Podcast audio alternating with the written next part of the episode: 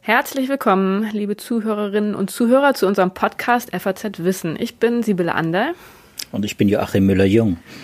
Wir stellen hier in diesem Podcast jede Woche eine, meistens sogar mehrere aktuelle wissenschaftliche Studien vor, die wir hier diskutieren wollen, um Hintergründe, Methoden und Anschlussfragen zu beleuchten. Joachim und ich, wir sind beide Wissenschaftsredakteure im Ressort Natur und Wissenschaft der FAZ. Ich bin Astrophysikerin und Joachim ist Biologe. Bevor es heute richtig losgeht, muss ich als erstes mit einer Entschuldigung starten. Und zwar gab es im letzten Podcast, da ging es um Masken und Covid-19. Ähm, da gab es ganz am Ende einen Fehler, auf den uns glücklicherweise ein Hörer aufmerksam gemacht hat. Und zwar ging es zum Schluss im Podcast um die Reinigung der FFP2-Masken. Und da habe ich fälschlicherweise behauptet, dass in der zitierten Studie die Wirkung von Ethylenoxid geprüft wurde. Das war allerdings nicht der Fall. Tatsächlich wurde die Verwendung von 70-prozentigem Ethanol geprüft. Das Fazit in der Studie war, dass das Ethanol zur Desinfektion nicht sonderlich gut geeignet ist, ähm, wenn man die Maske mehrfach verwenden will zumindest. Ethylenoxid wurde in anderen Studien untersucht, aber nicht in der zitierten. Also ähm, ja, für alle, die ihr Ethanol daraufhin äh, gegen Ethylenoxid ausgetauscht haben, was sowieso nicht empfohlen wurde in der Studie, äh, an die geht eine Entschuldigung. Ähm, Nochmal zur Erinnerung, der empfehlen, äh, empfohlene Weg zur Desinfektion der FFP2-Masken war die Desinfektion in Plastikbeuteln in kochendem Wasser per äh, Dampfdesinfektion. So, heute geht es wieder um Corona. Natürlich, wir befinden uns mitten in der zweiten Welle. Nach wie vor in einer Phase, in der wir im Wochenmittel mehr oder weniger konstante Zahlen täglicher Neuinfektionen haben. Aber immerhin gibt es jetzt einige gute Nachrichten aus der Impfstoffentwicklung. Da scheinen jetzt wirklich große Fortschritte gemacht worden zu sein. BioNTech hat die europäische Zulassung für den Impfstoff beantragt. In Großbritannien wurde der Impfstoff auch schon zugelassen. Gleichzeitig stellt sich für viele Menschen die Frage, will ich mich überhaupt impfen lassen, wenn ich es könnte? Und brauchen wir die Impfung überhaupt? Es hält sich ja schon lange ein Gerücht, dass wir vielleicht schon alle eine gewisse Vorimmunität von anderen Coronaviren, von Erkältungsviren besitzen könnten. Und um diese Frage, um dieses Gerücht ähm, soll es heute gehen, um die Frage, inwiefern es dafür wissenschaftliche Hintergründe gibt, ähm, was da Studien sagen. Wobei ich selbst gestehen muss, dass ich dieses Gerücht nie so völlig verstanden habe, denn wenn es eine so weit verbreitete Immunität wirklich gäbe, dann würden die Fallzahlen ja wahrscheinlich nicht immer wieder so in die Höhe schnellen, würde ich jetzt naiv annehmen. Aber lieber Joachim, du weißt darüber mehr, du kannst mir das heute vielleicht erklären, genau wie die Frage, ob es solche, eine solche Vorimmunität tatsächlich gibt und ja, wie die Studien das genau herausgefunden haben. Ja, Sibylle, da hast du völlig recht. Und wir haben ja auch zu diesem Gerücht mit beigetragen. Wir haben ja das Thema auch schon mal besprochen in unserem Podcast. Vorimmunität, Prä-Immunity. Äh, es gibt viele, viele Studien dazu äh, und immer noch. Äh, und es wird noch viele geben.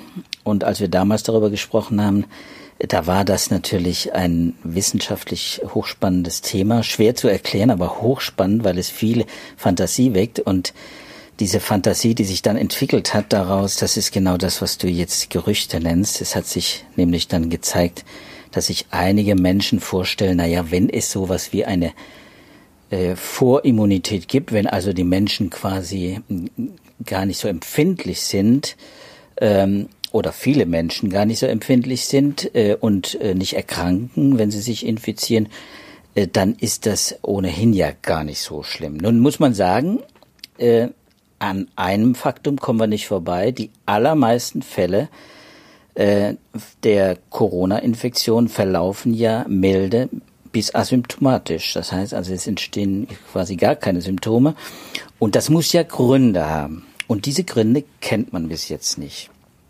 Aber, und das könnte genau an dieser Vorimmunität liegen? Ja, und das könnte, und das war das, äh, die Idee, das ist eine wissenschaftliche Hypothese, die äh, äh, von vielen verschiedenen Seiten auch äh, getestet worden ist, sind viele wissenschaftliche Gruppen weltweit äh, daran beteiligt, äh, auch in Deutschland viele Gruppen. Und ich habe heute mal ein Paper äh, mitgebracht, äh, das hatte damals schon, als es äh, als Preprint unterwegs war, für Furore gesorgt, weil es von einer Gruppe aus Kiel und Köln gemacht wurde, das Exzellenzcluster Präzisionsmedizin für chronische Entzündungserkrankungen die spezialisiert sind auf solche immunologischen Tests. Äh, und äh, das ist jetzt veröffentlicht worden in Immunity.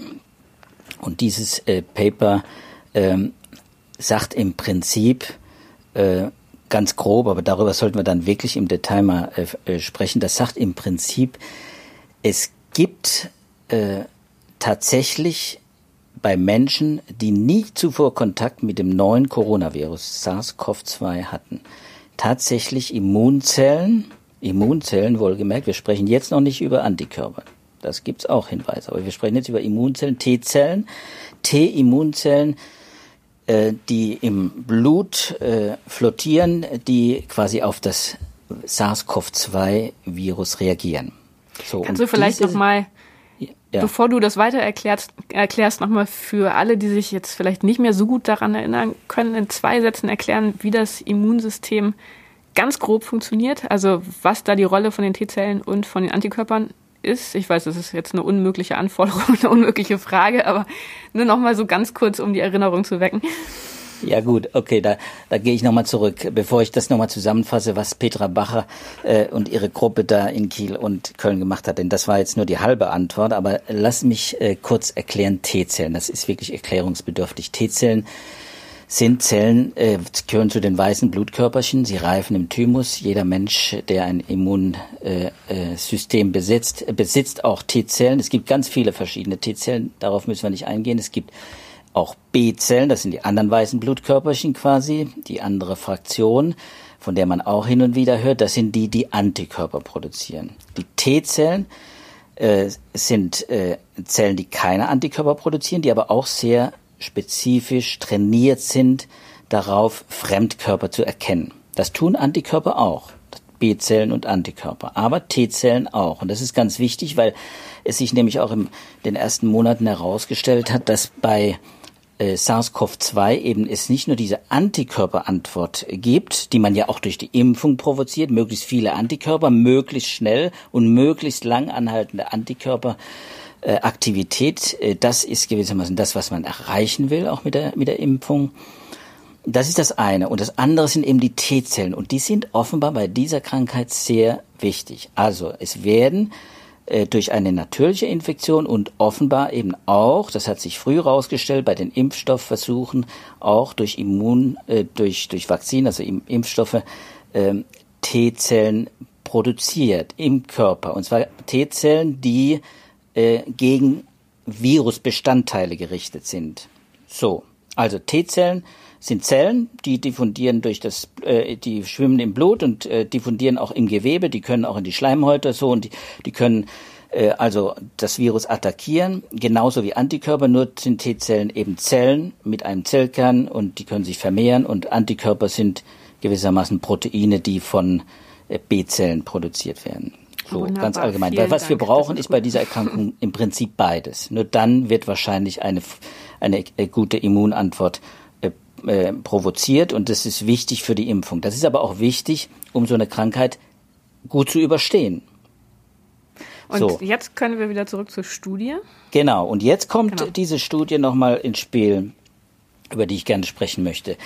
Äh, in der Studie wurde danach gesucht, wie in anderen Studien, aber auch sehr viel gezielter in einigen Dutzend Covid-Patienten und eben in einigen Dutzend Menschen, die noch keinen Kontakt zu dem SARS-CoV-2-Virus hatten, wurde gesucht, gibt es da T-Zellen im Blut, die gegen das neue, äh, gegen SARS-CoV-2 gerichtet sind. Und natürlich findet man, wie zu erwarten, bei den SARS-CoV-2 infizierten Menschen, bei den Covid-19-Patienten quasi, die waren übrigens ganz unterschiedlich in ihrer Erkrankung, also von milde bis schwer, äh, da findet man natürlich äh, T-Zellen.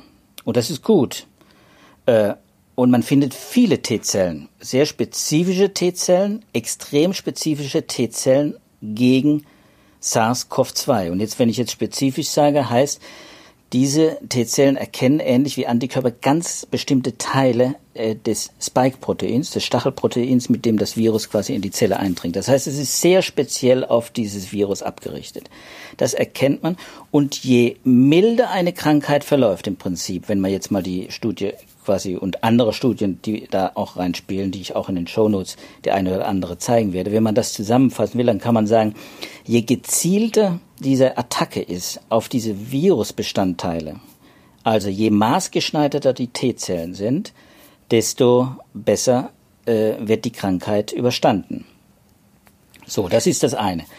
Bei den nicht infizierten Patienten, also bei denen, die noch nie Kontakt hatten mit, mit, äh, mit SARS-CoV-2, mit dem neuen Coronavirus, kann man sagen, die haben auch T-Zellen, die auf dieses äh, neue Virus reagieren. Nur, das Entscheidende ist, sie reagieren sehr schwach. Sie neutralisieren äh, das Virus nicht. Sie erkennen bestimmte Teile des Virus, aber sie sorgen offenbar nicht dafür, dass das Virus am Eintritt an der Vermehrung gehindert wird und auch sie verhindern nicht, dass die Krankheit schwer verläuft. Und das ist äh, ganz entscheidend. Es gibt im Prinzip also eine, eine Art äh, ja, ne, muss nicht sagen eine Art. Es gibt Gedächtniszellen, T-Zellen, die quasi lange in unserem Blut diffundieren. Das sind Gedächtniszellen, so nennt man das auch immunologisch. Gedächtniszellen, die können SARS-CoV-2 erkennen, bei vielen, nicht bei allen Menschen, muss man auch sagen. Aber diese T-Zellen, äh, und das gilt übrigens auch für Antikörper, das ist allerdings nicht Teil dieser Studie gewesen, aber diese T-Zellen äh, aus dem Gedächtnis quasi, die erkennen sie so schwach, dass sie vermutlich, mutmaßlich keine, äh, keine Wirkung haben in dem Sinne, dass sie äh, die Krankheit abmildern, dass sie das Virus bremsen können. Aber mutmaßlich heißt, das ist etwas, was die eigentlich gar nicht untersucht haben? Ja, das ist natürlich äh, genau das Problem. Was haben Sie genau untersucht? Sie haben natürlich Tests angewendet, um die Bindungsstärke zu messen. Sie haben versucht herauszufinden, wie stark binden diese T-Zellen an diesen äh, SARS-CoV-2. Und Sie haben dann auch gemessen, wie stark binden eigentlich die Anti-T-Zellen, die bei den Covid-Patienten sehr gut auf das SARS-CoV-2, wie, äh, äh, wie stark binden die eigentlich an andere Viren. Denn die Idee, die bei, äh, aus der das Ganze entstanden ist, ist und deswegen war das auch sehr plausibel, dass es ja noch andere Coronaviren gibt in, in, äh, in der Welt, äh, und zwar schon sehr lange äh, die, als Erkältungsviren und äh, vier der häufigsten dieser Erkältungsviren, Beta-Coronaviren und Alpha-Coronaviren, äh, waren auch Teil dieser Studie. Also die Idee, man hat sich früher infiziert mit harmlosen Erkältungsviren, mehr oder weniger harmlosen Erkältungsviren, auch Coronaviren, aber weit entfernt, äh, verwandt, aber weit entfernt. Und äh, die Immunzellen, die gegen diese Coronaviren äh, äh, quasi initiiert worden sind, die sich vermehrt haben und dann auch im Gedächtnis geblieben sind, die äh, helfen jetzt, um gewissermaßen die, die Covid-19-Krankheit äh, nicht zu bekommen oder milde verlaufen zu lassen. So, diese Fragen sind noch nicht beantwortet. Also das Aber heißt, die da würden dann an die Erkältungsviren stärker binden als an das neue SARS-CoV-2. Und binden, kann man das ganz naiv so verstehen, je stärker es bindet, desto mehr stört es das Virus und hindert genau. es daran, seinen schädlichen Einfluss auszuüben? Exakt, exakt. Genau das ist es. Und da, und da muss man wirklich, das ist mein Eindruck auch aus, aus den anderen Studien, die ich äh, dazu gelesen habe, auch zu den Antikörperstudien. Es ist eben ganz entscheidend. Und das ist auch jetzt die Aufgabe der Zulassungsbehörden übrigens äh, für die Impfstoffe. Ganz entscheidend, wie stark wirken diese, wie stark neutralisieren die Antikörper und die T-Zellen die, äh, die SARS-CoV-2-Viren. Also darauf kommt es an. Denn es geht noch weiter, die Geschichte in dieser Studie. Äh, also man hat jetzt, äh, man hat jetzt herausgefunden, äh, sie binden schwach diese Gedächtniszellen, die quasi in einem Teil der Menschen im Blut schwimmen. Sie binden schwach und bei den anderen, die starke T-Zellen gegen das neue Virus haben, die hat man dann herausgefunden, binden wiederum schwach an diese alten Corona-Zellen, die Erkältungsvirenzellen, die wir schon lange im Blut haben. Das heißt, auch da gibt es quasi, die Immunologen nennen das Kreuzreaktion, auch da gibt es eine Kreuzreaktion. Sie binden zwar, aber sie binden schwach. Und zwar so schwach, dass sie auch diese Erkältungsviren man muss jetzt sagen, das ist nicht getestet worden, aber das ist eben die Vermutung, dass sie bitten ebenfalls so schwach, dass sie wahrscheinlich nicht in der Lage sind, Coronavirenvermehrung zu unterdrücken. So. Aber ist es bei Erkältungskrankheiten ja. Untereinander nicht auch so, wenn man eine, also wie lange ist man denn immun, wenn ich jetzt eine Erkältung habe wegen eines äh, Coronavirus? Ähm, ist es dann so, dass ich, also ich kann mich ja ziemlich schnell dann auch wieder erkälten. Ist es dann eine andere, ein anderer Virustyp oder ist die Immunität bei Erkältung einfach so kurzlebig? Ja, ja, beides, beides kann, beides kann der Fall sein. Man kennt solche Kreuzreaktionen natürlich schon lange. Das gibt es bei der Grippe, das gibt es bei Erkältungsviren. Natürlich gibt es Kreuzreaktionen. Wir profitieren oft, sehr oft davon, von solchen Kreuzreaktionen. Eng verwandte Grippeviren, die im nächsten Jahr auftauchen, äh, die können dann tatsächlich äh, äh, vielleicht deswegen vor allem milder verlaufen, weil man schon Antikörper hat, die die einigermaßen gut gegen dieses an diese an diese Viren binden und diese auch neutralisieren können. Also die Nähe, die die molekulare Nähe dieser dieser äh, Viren ist ganz entscheidend. Die Verwandtschaft äh, ist entscheidend.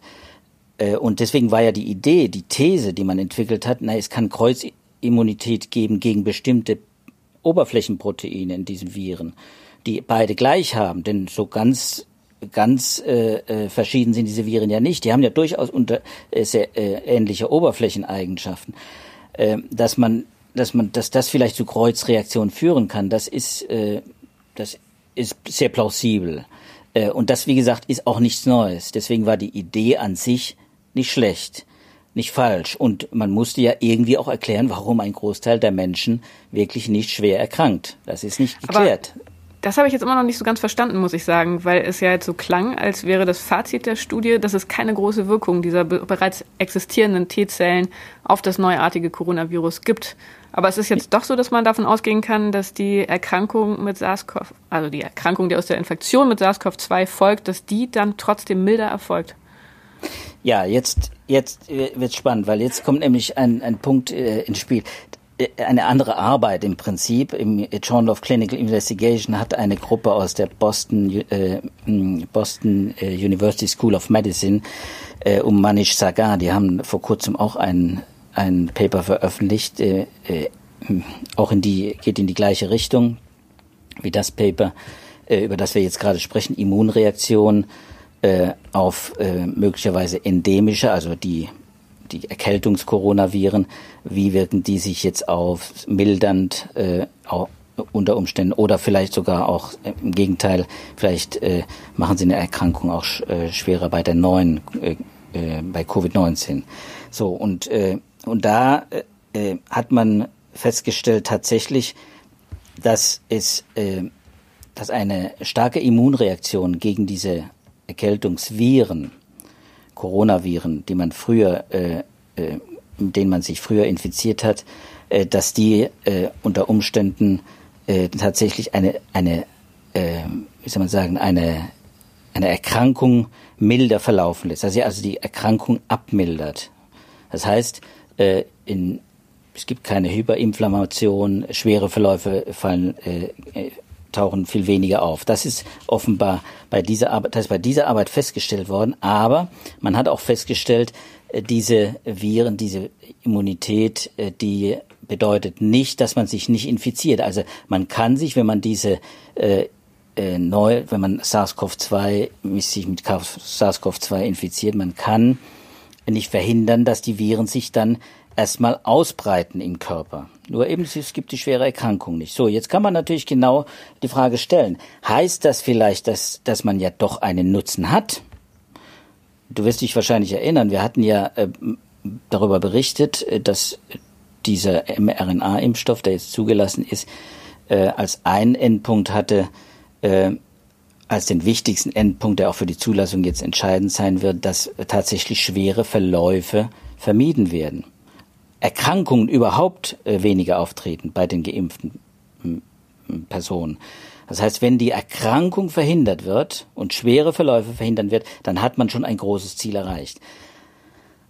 Aber äh, was man nicht beantworten kann, äh, bei, dieser Impf, bei diesen Impfzulassungsstudien äh, bis jetzt und auch bei dieser Studie, von der ich gerade gesprochen habe, aus äh, Boston, äh, man kann nicht verhindern, dass das Virus in den Körper eindringt. Und dann offenbar ist es so, jetzt gehen wir weg von der Impfung, jetzt sind wir wieder bei diesen natürlichen, äh, gewissermaßen Vorimmunitäten. Äh, es ist offenbar so, dass die, die Virusvermehrung nicht behindert wird. So, das ist im Prinzip, das deckt sich dann mit dem, was, was eben äh, die Frau Bacher äh, äh, in Kiel äh, herausgefunden hat, mit, mit, mit Wissenschaftlern in, in Köln zusammen, mit Klinikern, äh, dass man, dass man tatsächlich die, die Vermehrung des Virus offenbar nicht verhindern kann. So, das heißt, jetzt sind wir bei dem Punkt Herdenimmunität und die Frage, äh, kann man damit vielleicht äh, die Pandemie äh, stoppen? Äh, man kann es äh, wahrscheinlich nicht stoppen, indem man einfach darauf setzt, dass wir eine Vorimmunität haben, wie das ja von, von Corona-Maßnahmenkritikern gerne auch ins Spiel gebracht wird. Bei der Great Barrington Declaration war das auch ein Punkt. Ja, ja, viele haben eine Immunität und damit äh, brauchen wir äh, gewissermaßen gar nicht mehr so viele Infizierte oder auch äh, Geimpfte haben, um, um eine Herdenimmunität zu erreichen. So, wir, das heißt, das, das wird wahrscheinlich da nicht hineinspielen. Es ist vielleicht sogar, wenn man es genau nimmt und diese Studie in Kiel noch äh, weiter äh, sich durchlässt, darauf kommt es nämlich dann auch an, äh, und das ist das Neue an dieser Studie, dass diese Vorimmunität vielleicht sogar ein Problem darstellen kann. Diese Vorimmunität äh, bei den Patienten in Kiel und in Köln war es nämlich so, dass diese Gedächtniszellen, die eben nur so halb binden, also so schwach binden äh, an das Virus, dass die äh, offenbar sich sehr stark vermehrt haben.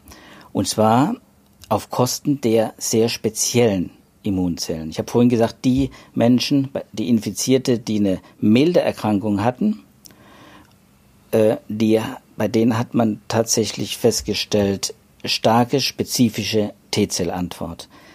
Bei denen mit schweren Verläufen hat man festgestellt, jawohl, die haben auch eine T-Zellantwort, aber die haben eine schwache Antwort. Und warum? Weil jetzt sich nämlich gezeigt hat in dieser Studie, dass diese Gedächtnis-T-Zellen, die sich gebildet haben aus früheren Corona-Infektionen, dass die sich offenbar vermehrt haben. Die sind selektiert worden. Und zwar haben die einfach eine niedrigere Aktivitätsschwelle. Die, die werden aktiver, die teilen sich schneller. Deswegen sind es auch Gedächtniszellen. Deswegen hat man sowas, dass sie schnell reagieren können. Sie reagieren schnell, vermehren sich und gewissermaßen attackieren das Virus. Aber sie attackieren es eben schwach. Sie können es nicht stoppen. Und das ist so eine These, die man jetzt. Das ist ja äh, jetzt irgendwie total verwirrend, muss ich da mal einschreiten.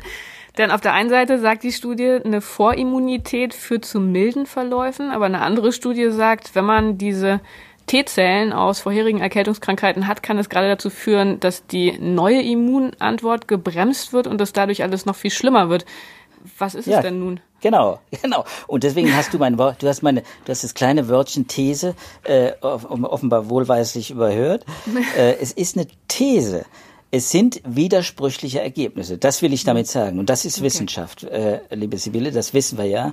Das ist mhm. Wissenschaft in Progress. Wir haben jetzt hier zwei unterschiedliche, was zumindest was den Einfluss der Kreuzimmunität auf den Verlauf und auf die Schwere der Erkrankung geht, unterschiedliche Befunde. Die einen äh, sagen, es könnte vielleicht sogar beitragen, diese schwache Bindung, äh, das äh, sind diese Gedächtniszellen, die schwach binden, äh, immunologisch ältere Zellen quasi, die äh, sorgen für eine, für eine Verschlimmerung der Krankheit und die anderen sagen, äh, es könnte vielleicht genau das der Grund sein, warum es könnten diese, diese kreuzreagierenden ähm, äh, Zellen, Immunzellen könnten möglicherweise die Krankheit ähm, die Krankheit bremsen, den Krankheitsverlauf bremsen. Das heißt, wir haben hier wirklich es mit Widersprüchen zu tun. Deswegen äh, habe ich vorhin auch eingeleitet damit, dass ich erwarte, dass noch viele Arbeiten kommen. Wir haben es in beiden Arbeiten mit relativ wenigen Patienten zu tun. Das sind zwar bei dieser Boston-Studie 1800 Patienten in, einem, in einer Klinik in Massachusetts und so weiter, aber die, die wirklich brauchbar waren für diese Studien, das waren relativ wenige, einige Dutzend, ähnlich wie bei den Kielern und den Kölnern. Ich würde sagen, die Sache ist noch nicht geklärt, ob diese Kreuzimmunität etwas bewirken kann, was man von den Impfstoffen auch erwartet, dass sie nämlich die Krankheit abmildern. und zwar deutlich abmildern, bei den Impfstoffen wahrscheinlich sehr viel mehr. Und zwar warum? Weil diese Impfstoffe einfach sehr spezifische äh, T-Zellen und sehr spezifische Antikörper äh, produzieren. Also, äh, wie soll man sagen, sie rufen sie hervor, die Produktion dieser Zellen hervor. Ne? Der Impfstoff selber ist ja ein Teil aus dem Virus, ein kleines Peptid aus dem Virus und das provoziert dann diese sehr spezifischen Antikörper und T-Zellen. Und das kann man beim Impfstoff sehr viel noch gezielter erwarten als bei einer natürlichen Infektion, wo diese immunologische Reaktion viel gestreuter ist. Und was diese natürliche äh, Infektion, diese Kreuzimmunität dann durch die alten Coronaviren quasi, was die wirklich bewirkt, das ist mit diesen Studien allen noch nicht gesagt. Das ist das, weil man sich die Debatte auch äh, auf verschiedenen Foren auch zu diesen Arbeiten sich ansieht, dann ist klar, äh, es besteht immer noch die Hoffnung, dass diese so eine Vorimmunität dazu führen kann, dass äh, die Virenvermehrung, wo auch immer, also im Körper, vielleicht in den Schleimhäuten, äh, vielleicht aber auch nicht, äh, vielleicht die Virusvermehrung bremst und damit auch viele Menschen schützt. Wie gesagt, wir haben keine Antwort bis jetzt darauf, warum jüngere Menschen, warum Kinder ganz besonders so viel besser geschützt sind als alte Menschen. Aber eins ist klar, und das bestätigt diese These aus Kiel, ältere Menschen haben sehr viel mehr von diesen älter, von diesen Gedächtniszellen, sehr viele, und zwar von der Breite her. Sie sind mit sehr vielen Fremdkörpern, Viren, Antigenen überhaupt in Kontakt gekommen im Laufe ihres Lebens, haben sehr viele Gedächtniszellen. Und das heißt, es werden auch viele, rein statistisch gesehen, viele unter diesen Gedächtniszellen dabei sein, die die schwach an diese neuen Viren binden und dann plötzlich sich vermehren und dann eine Reaktion auslösen, aber die Reaktion bewirkt nichts. Und das ist, da nennt man das immunologische äh, Alter, Altern quasi. Das immunologische Altern sorgt dann dafür, dass es möglicherweise eben ein Problem ist für die Älteren. Deswegen finde ich, und deswegen habe ich dieses Paper aus Kiel und Köln so besonders hervorgehoben, finde ich viel plausibler, dass man sagt, okay, wir haben es hier mit einer ja, evolutionsbiologisch würde man sagen, eben einer Selektion zu tun, einer Selektion äh, von, von eigentlich schlechten Immunzellen, die dann vermehren, sobald das Virus da ist, die aber allerdings eben nicht das tun, was sie eigentlich tun sollten, nämlich das Virus neutralisieren. Und das könnte ein Problem sein. Aber es könnte, wie gesagt, auch sein, dass es äh, ganz, äh, äh, dass es bei jüngeren Menschen eben ganz andere Prozesse sind, die dafür sorgen, weil jüngere Menschen natürlich auch immunologisch vom Immunsystem anders konstruiert, äh, konstituiert sind als äh, ältere Menschen, dass da andere Prozesse noch eine Rolle spielen. Es spielen ganz sicher viel, viel mehr Prozesse eine Rolle, als, als ich jetzt genannt habe. Aber ich fand das sehr spannend äh, in dieser Studie zu lesen. Äh, für mich klingt das sehr plausibel und da wird man sicher noch dran arbeiten. Mhm. Gut, also wenn man das nochmal ganz kurz zusammenfassen wollte, wiederholend das, was du gerade gesagt hast, dann könnte man vielleicht sagen, ja, es gibt Kreuzimmunität von anderen Coronaviren, die wir als Erkältungskrankheiten kennen, die entsprechenden T-Zellen, die da produziert werden, die helfen aber nicht so richtig gut gegen die SARS-CoV-2-Viren, die binden sehr schwach.